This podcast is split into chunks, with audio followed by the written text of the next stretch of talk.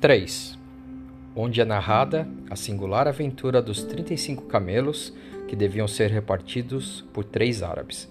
Beremi Samir efetuou uma divisão que parecia impossível, contentando plenamente os três quarelantes, lucro inesperado que obtivemos com a transação. Poucas horas havia que viajávamos sem interrupção, quando nos ocorreu uma aventura digna de registro, na qual meu companheiro Beremis, com grande talento, pôs em prática suas habilidades de exímio algebrista. Encontramos perto de um antigo ca caravansará, meio abandonado, três homens que discutiam acaloradamente ao pé de um lote de camelos. Por entre pragas e impropérios gritavam possessos furiosos: Não pode ser! Isto é um roubo! Não aceito! O inteligente Beremis procurou informar-se do que se tratava. Somos irmãos, esclareceu o mais velho, e recebemos como herança esses 35 camelos.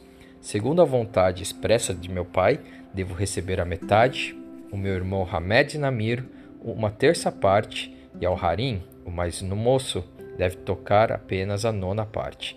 Não sabemos, porém, como dividir desta forma 35 camelos, e a cada partilha proposta segue-se a recusa dos outros dois, pois a metade de 35 é 17,5. Como fazer a partilha se a terça parte e a nona parte de 35 também não são exatas? É muito simples, atalhou o homem que calculava. Encarrego-me de fazer com justiça essa divisão, se permitirem que eu junte aos 35 camelos da herança deste belo animal que em boa hora que nos trouxe. Neste ponto, procurei intervir na questão. Não posso consentir em semelhante loucura. Como poderíamos concluir a viagem se ficássemos sem o camelo? Não te preocupes com o resultado, ó Bagdali, replicou-me em voz baixa Beremis. Sei muito bem o que estou fazendo. Cede-me o, teu camelo e verás no fim a que conclusão quero chegar. Tal foi o tom de segurança com que ele falou que não tive dúvida em entregar-lhe o meu belo Jamal, que imediatamente foi reunido aos 35 ali presentes para serem repartidos pelos três herdeiros. Vou, meus amigos, disse ele, dirigindo-se aos três irmãos, fazer a divisão justa e exata dos camelos, que são agora, como vem, em número de trinta e seis. Voltando-se para o mais velho dos irmãos, assim falou: Deverias receber, meu amigo, a metade de trinta e cinco, isto é, dezessete e meio. Receberás a metade de trinta e portanto, 30, portanto 18. Nada tens a reclamar, pois é claro que saíste lucrando com essa divisão. Dirigindo-se ao segundo herdeiro, continuou: E tu, Hamed Namir, deverias receber um terço de 35, isto é, 11 e pouco. Vais receber um terço de 36, isto é, 12. Não poderás protestar, pois tu também saíste com um visível lucro na transação. E disse por fim ao mais moço: E tu, jovem Harim Namir, Segundo a vontade de teu pai, deverias receber uma nona parte de 35, isto é, três e tanto. Vais receber uma nona parte de 36, isto é, quatro.